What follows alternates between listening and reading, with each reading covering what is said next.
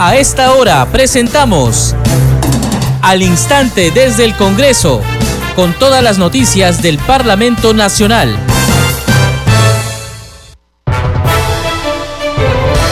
¿Cómo están amigos? Bienvenidos. Esto es Al Instante desde el Congreso. y es miércoles 20 de julio del 2022. Les acompaña Perla Villanueva. En los controles se encuentra Franco Roldán. A continuación, los titulares. La presidenta del Congreso, Mari Carmen Alba Prieto, afirmó que en el Perú el principal problema de corrupción está en Palacio de Gobierno, porque desde ahí no se deja actuar a la justicia ni a las instituciones desarrollar sus funciones de acuerdo a la Constitución fue al referirse a la denuncia del saliente ministro del Interior Mariano González, quien señaló que fue separado del cargo por tomar decisiones que no habrían gustado al presidente de la República, como la conformación de un equipo especial de la Policía Nacional del Perú para apoyar la labor del Ministerio Público en la búsqueda de los prófugos de la justicia. Alba Prieto dijo que para tal efecto se ha convocado hoy a una sesión de la Junta de Portavoces para analizar los últimos acontecimientos políticos que vive nuestro país. El congresista Eduardo Salguana adelantó que en la cita se abordará el tema, así como en la comisión permanente que ha sido convocada para mañana jueves 21 de julio a partir de las dos y media de la tarde. En tanto, la Subcomisión de Acusaciones Constitucionales aprobó la propuesta de informe final de la denuncia constitucional 090 contra el expresidente Martín Vizcarra por la presunta comisión de los delitos de cohecho pasivo impropio y falsa declaración en procedimiento administrativo por el caso denominado Vacuna Gate. La congresista Diana González de Avanza País y representante por Arequipa destacó la ley de su autoría aprobada por el Congreso que modifica la ley de modernización de la seguridad social en salud para establecer la cobertura inmediata de la mujer gestante en e-salud.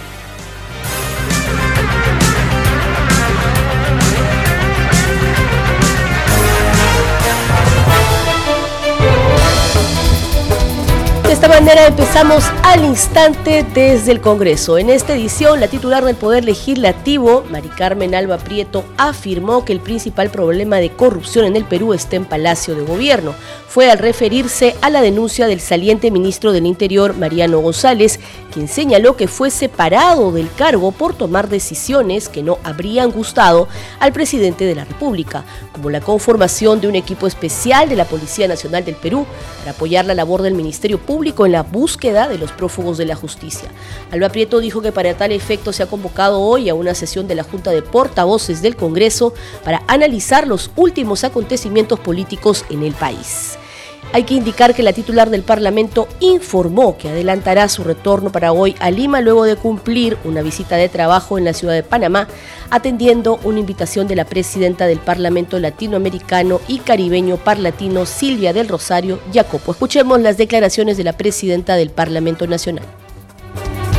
Se ha convocado a Junta de Portavoces para analizar los últimos hechos a raíz de las declaraciones del hoy ex ministro del Interior Mariano González. Declaraciones muy delicadas que revelan que el presidente Castillo es quien obstruye la posibilidad de detener a los prófugos de la justicia que han formado parte de su entorno de poder. Eso es muy grave. La Fiscalía ya está tomando acciones y esto merece una evaluación inmediata, seria y objetiva. Pues el principal problema de corrupción en el Perú está en Palacio de Gobierno no dejando actuar a la justicia y a las instituciones desarrollar sus funciones de acuerdo a la Constitución. La Oficialía Mayor del Parlamento citó a los portavoces de los grupos parlamentarios a la sesión de la Junta de Portavoces que eh, será hoy. En tanto, la comisión permanente ha sido convocada para mañana jueves 21 de julio a partir de las 12 y media de la tarde de forma presencial en el hemiciclo de sesiones del Poder Legislativo. Al respecto, el vocero de Alianza para el Progreso, Eduardo Salguana expresó su preocupación por lo sucedido con el intempestivo retiro del exministro del Interior, Mariano González. Adelantó que en la sesión de la Junta de Portavoces de hoy se analizará la situación y también se verá el tema en la comisión permanente el día de mañana. Escuchemos al congresista Eduardo Salguana. No, igual, es gravísimo, ¿no? Gravísimo, preocupante sorpresivo y realmente coloca en una situación bastante complicada al gobierno del presidente Castillo, ¿no?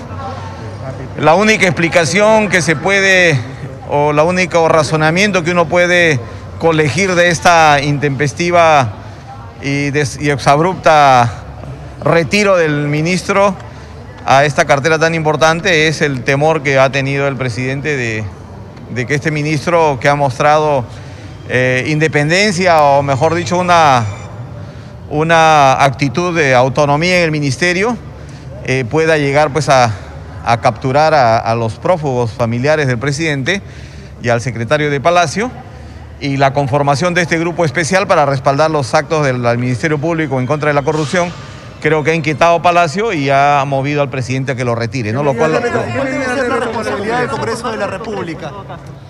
Justamente tenemos hoy una reunión extraordinaria de portavoces donde vamos a analizar esta situación. Pero lo que ya este, habíamos pensado nosotros es que el exministro venga a la comisión permanente. Tengo entendido que la comisión de fiscalización lo ha citado para mañana, así que estaremos a expectativas de sus declaraciones. ¿Usted la apoyaría? ¿Apoyaría la moción de vacancia? ¿La vacancia está dentro de las posibilidades? Es una posibilidad que la vamos a evaluar hoy día junto con los portavoces. ¿Usted estaría de acuerdo de acuerdo al artículo 50 del, Congreso? ¿Una sesión extraordinaria? Bueno, ya está el, el, la comisión permanente en, en, en, funciones y vamos a chequear hoy día muy bien con, con los portavoces y oficialía mayor qué mecanismo procesal dentro del Congreso utilizamos, ¿no? Pero el Congreso tiene que pronunciarse al respecto. ¿Cree que es el inicio del fin o debería ser el inicio del fin? Es un calificativo que hizo el mismo exministro el día de ayer. Bueno, no sé si es el inicio del fin, pero lo que sí estoy seguro es que esto complica mucho más la estabilidad del gobierno del señor Castillo. ¿Y recae mayor responsabilidad sobre la nueva mesa directiva congresista? Bueno, eh, efectivamente, ¿no? Este, estamos a, a puertas de la elección de la nueva mesa directiva y va a tener este, este grupo de parlamentarios una, una alta responsabilidad en lo que sucede en el país. ¿no? Así que? Eh, el día de mañana tenemos reunión de bancada con el Comité Ejecutivo Nacional y con el presidente del partido y ahí se tomarán las decisiones que corresponden. Bueno, tiene su derecho y tiene todo el derecho como parlamentaria de integrarse a alguna bancada parlamentaria y le deseamos éxitos. Le deseamos lo mejor. ¿Su opinión sobre el perfil del nuevo ministro del Interior? Bueno, ya es un poco irrelevante, ¿no? Porque no puedes tener un ministro pues cada 15 días. El señor Castillo está demostrando una alta irresponsabilidad con el país. Realmente, realmente es una decepción para millones de peruanos lo que viene sucediendo, ¿no? Y, y, aquí, y aquí no hay pues que echarle la culpa a la oposición, ni echarle la culpa al Congreso, ni echarle la culpa a ningún otro actor político. Es su propia irresponsabilidad o su propio temor en este caso. Pero hay bancadas que todavía no ven en él una responsabilidad y que no hay pruebas contra el presidente. O hay que esperar, lo que dicen varios. Bueno, cada bancada en su momento asumirá su responsabilidad frente al país, ¿no?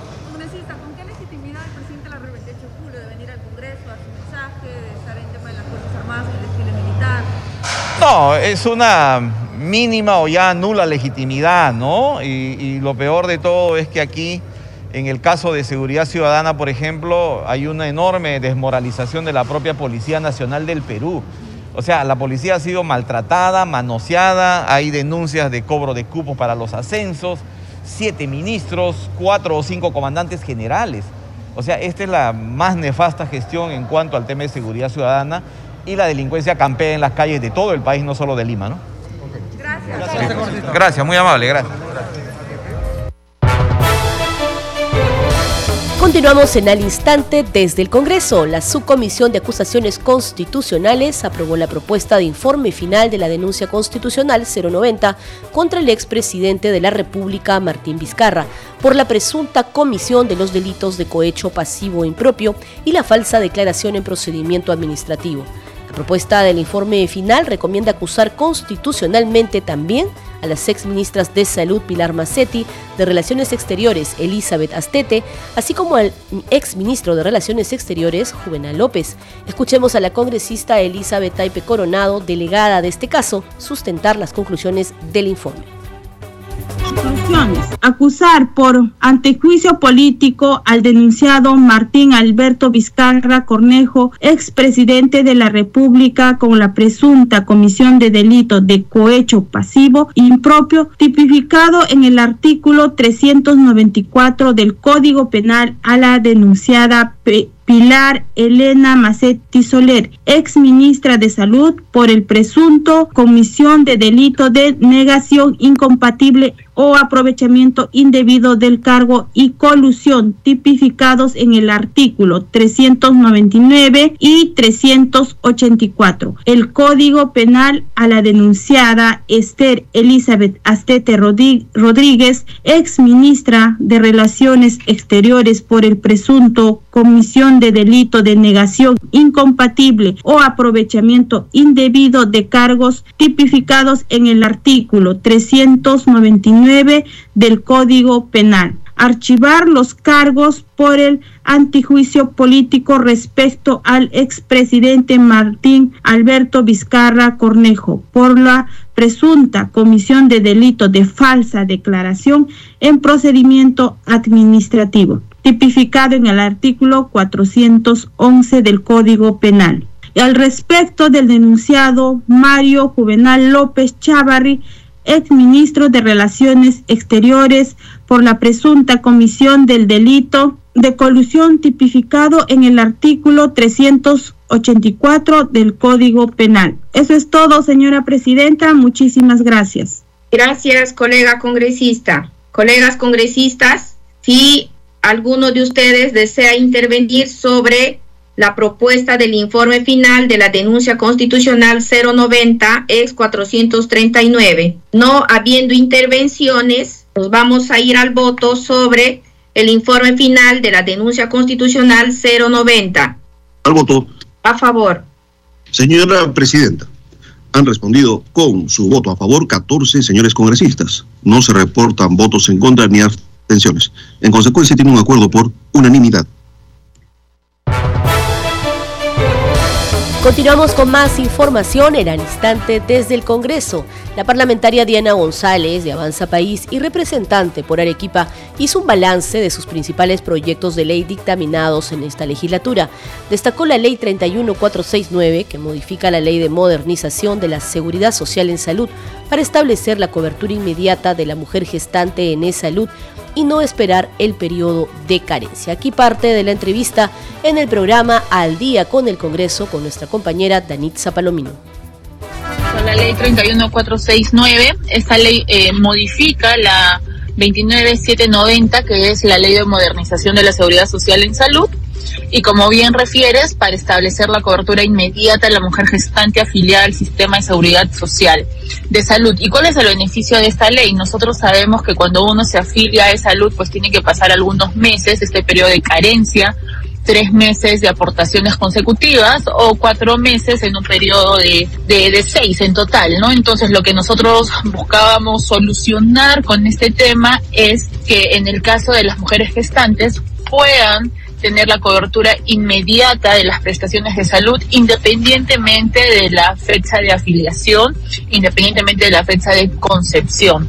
Eh, no incurrimos en gasto al erario nacional porque eh, sabemos que salud se financia casi en su totalidad con los aportes de los asegurados. Claro, es decir, antes las mujeres que se tendían en salud, si estaban embarazadas, tenían que esperar, eh, bueno, si era el seguro propio, el seguro de, de, del esposo, que pasaran tres meses. Ahora no, si tiene el seguro, se, se, eh, se puede atender desde el primer momento, que es importante, ¿no? Porque la atención en el embarazo es vital eh, durante todo el tiempo, desde el primer día. Por...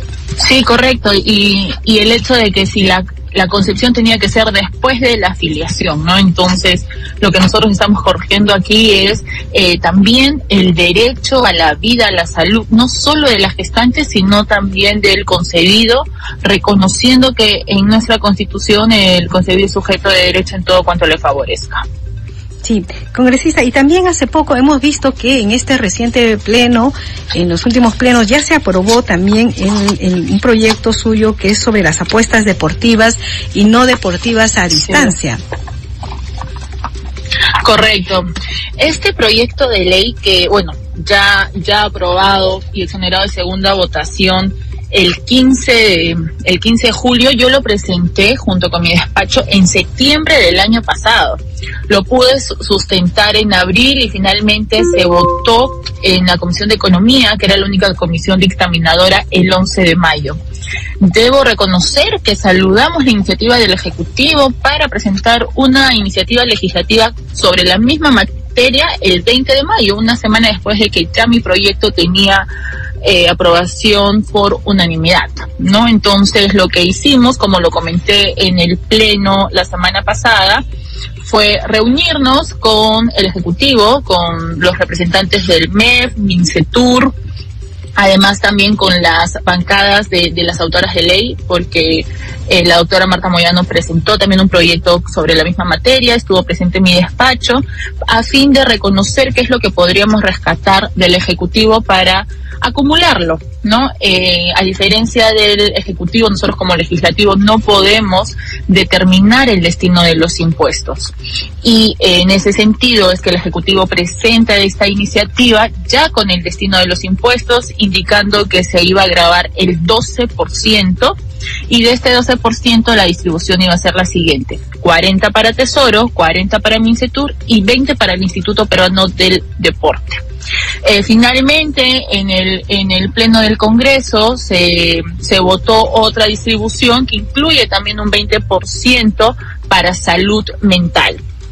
Eh, hemos tenido una aprobación por amplia mayoría, casi unánime, eh, generado también de segunda votación. Esperemos que el Ejecutivo no lo observe. Ha, sido su proyecto también el 2070 que se acumuló al nuestro y que lo promulgue. Caso contrario, pues recibiremos las observaciones y la comisión verá si es que vamos por la insistencia o el allanamiento sinceramente creo que es importante, eh, como lo dijo, regular esta actividad solo el MINCETUR para el primer año ha, ha, podido ha podido revisar cifras entre las cuales pues estaríamos hablando de un impuesto de 164 millones de soles y más de 30 millones iría para el Instituto Peruano del Deporte, ese 20%. Bien, escuchábamos entonces a la congresista Diana González hacer un balance de su trabajo legislativo en el Parlamento Nacional al cierre de la presente legislatura. Seguimos con más información. La Comisión de Comercio Exterior y Turismo, que preside el parlamentario Germán Tacuri Valdivia, recibió un total de 48 proyectos en el periodo anual de sesiones 2021-2022, presentados por diferentes bancadas e instituciones que gozan de prerrogativas legislativas, de las cuales se ha trabajado 35 Dos propuestas se han convertido en leyes, quedando 13 para ser vistas en sesión del Pleno de la Representación Nacional. Escuchemos al congresista Germán Tacuri. Al finalizar el periodo anual de sesiones, cumpliendo con la función legislativa, se han dictaminado 35 proyectos de ley, teniendo como resultado 18 dictámenes aprobados, más una autógrafa de ley y tres leyes. También se han desarrollado 25 sesiones ordinarias, dos sesiones extraordinarias y cinco sesiones y audiencias descentralizadas en los departamentos de Arequipa, Ucayali, Cusco, Ayacucho y Apurímac, donde se pudo recoger las demandas de las diversas instituciones representativas de las indicadas localidades, canalizando sus requerimientos ante las diversas instancias del gobierno.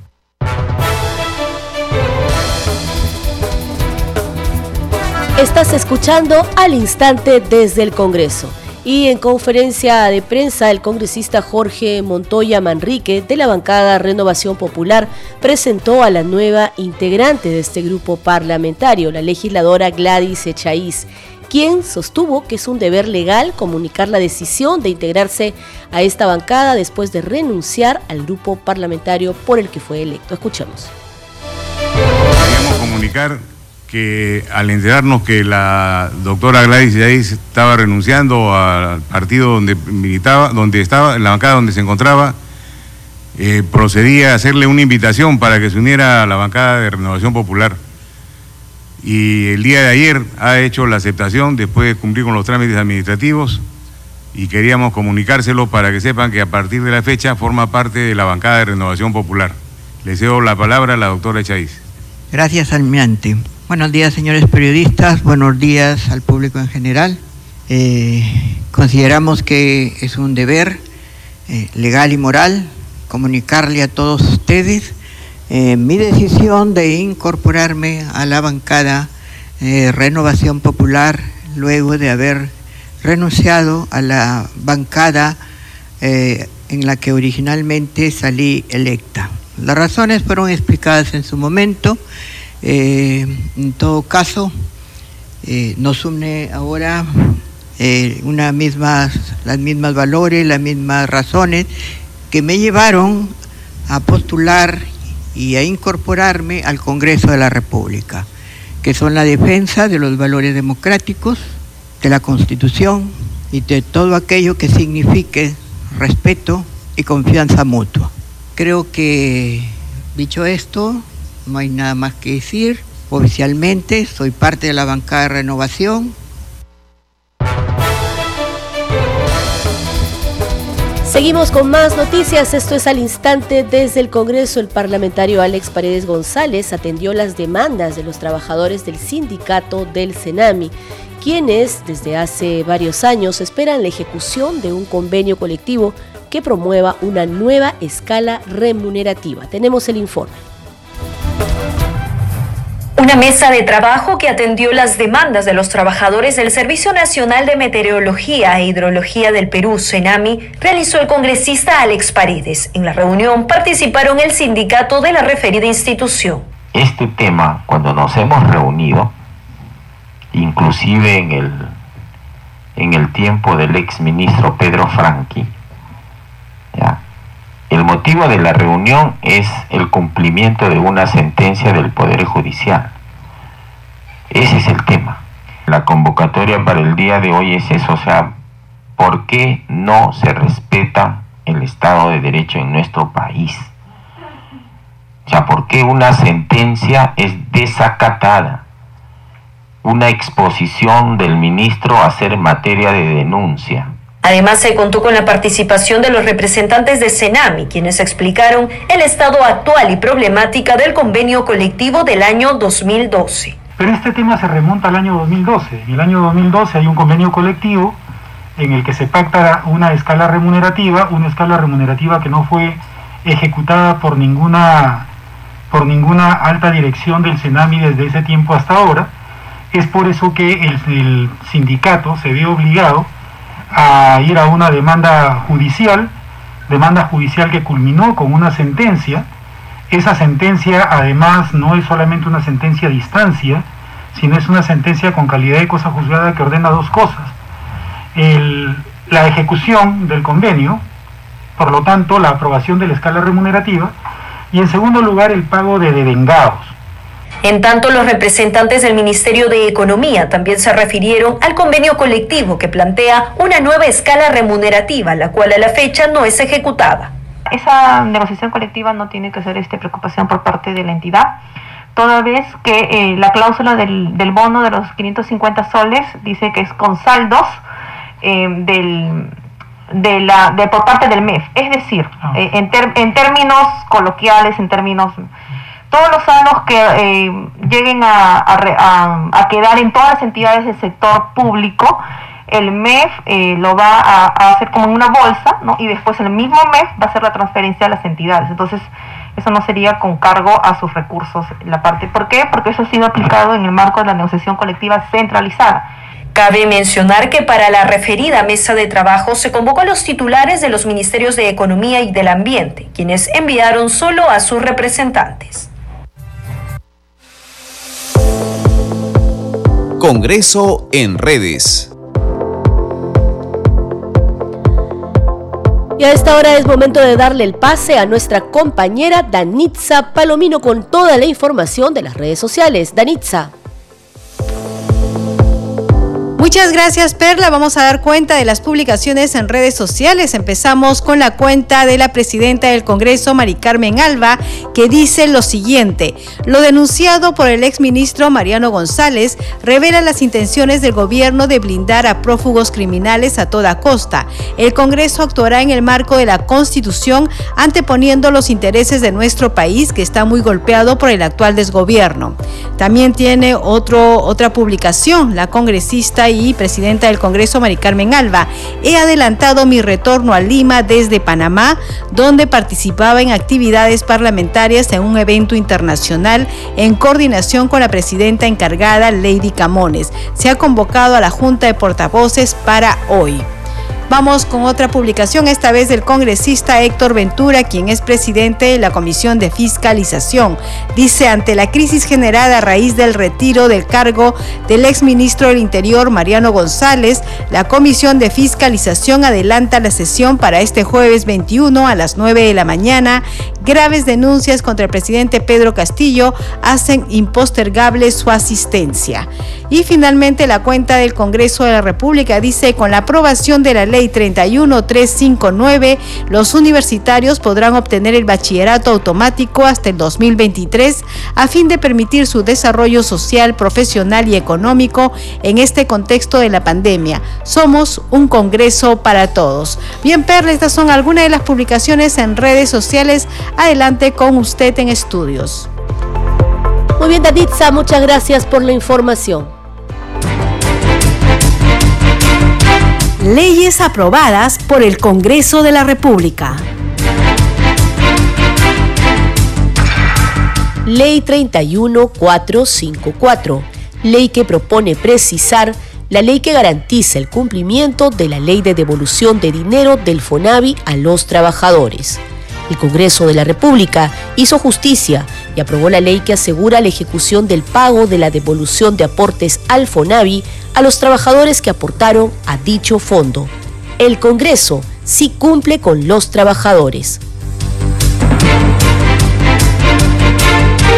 Seguiremos informando sobre el trabajo legislativo en el Parlamento Nacional. Leyes aprobadas por el Congreso de la República.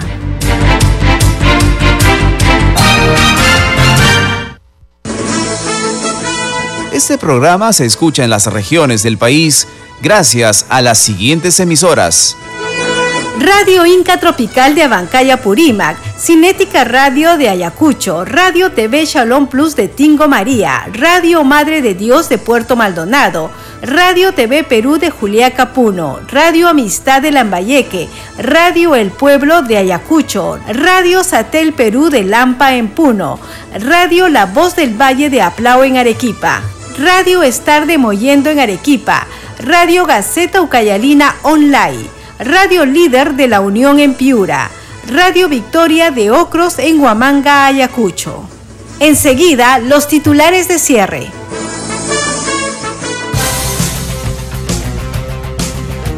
La presidenta del Congreso, Mari Carmen Alba Prieto, afirmó que en el Perú el principal problema de corrupción está en Palacio de Gobierno porque desde ahí no se deja actuar a la justicia ni a las instituciones desarrollar sus funciones de acuerdo a la Constitución. Fue al referirse a la denuncia del saliente ministro del Interior, Mariano González, quien señaló que fue separado del cargo por tomar decisiones que no habrían gustado al presidente de la República, como la conformación de un equipo especial de la Policía Nacional para apoyar la labor del Ministerio Público en la búsqueda de los prófugos de la justicia. Alba Prieto dijo que para tal efecto se ha convocado a una sesión de la Junta de Portavoces para analizar los últimos acontecimientos políticos que vive el país. Al respecto, el parlamentario Eduardo Salguana adelantó que en la cita se abordará el tema, así como en la comisión permanente que ha sido convocada para mañana jueves 21 de julio a las dos y media de la tarde.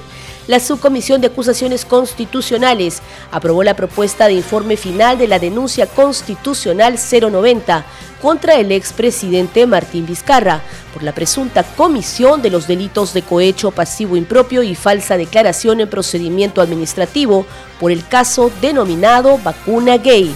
En tanto, la congresista Diana González de Avanza País y representante por Arequipa destacó la ley de su autoría aprobada por el Congreso que modifica la ley de modernización de la seguridad social en salud para establecer la cobertura inmediata de la mujer gestante en e-salud.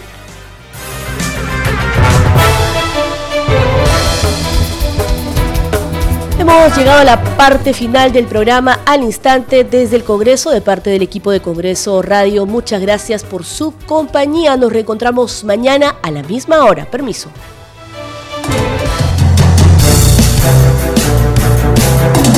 Hasta aquí, al instante desde el Congreso, con todas las noticias del Parlamento Nacional.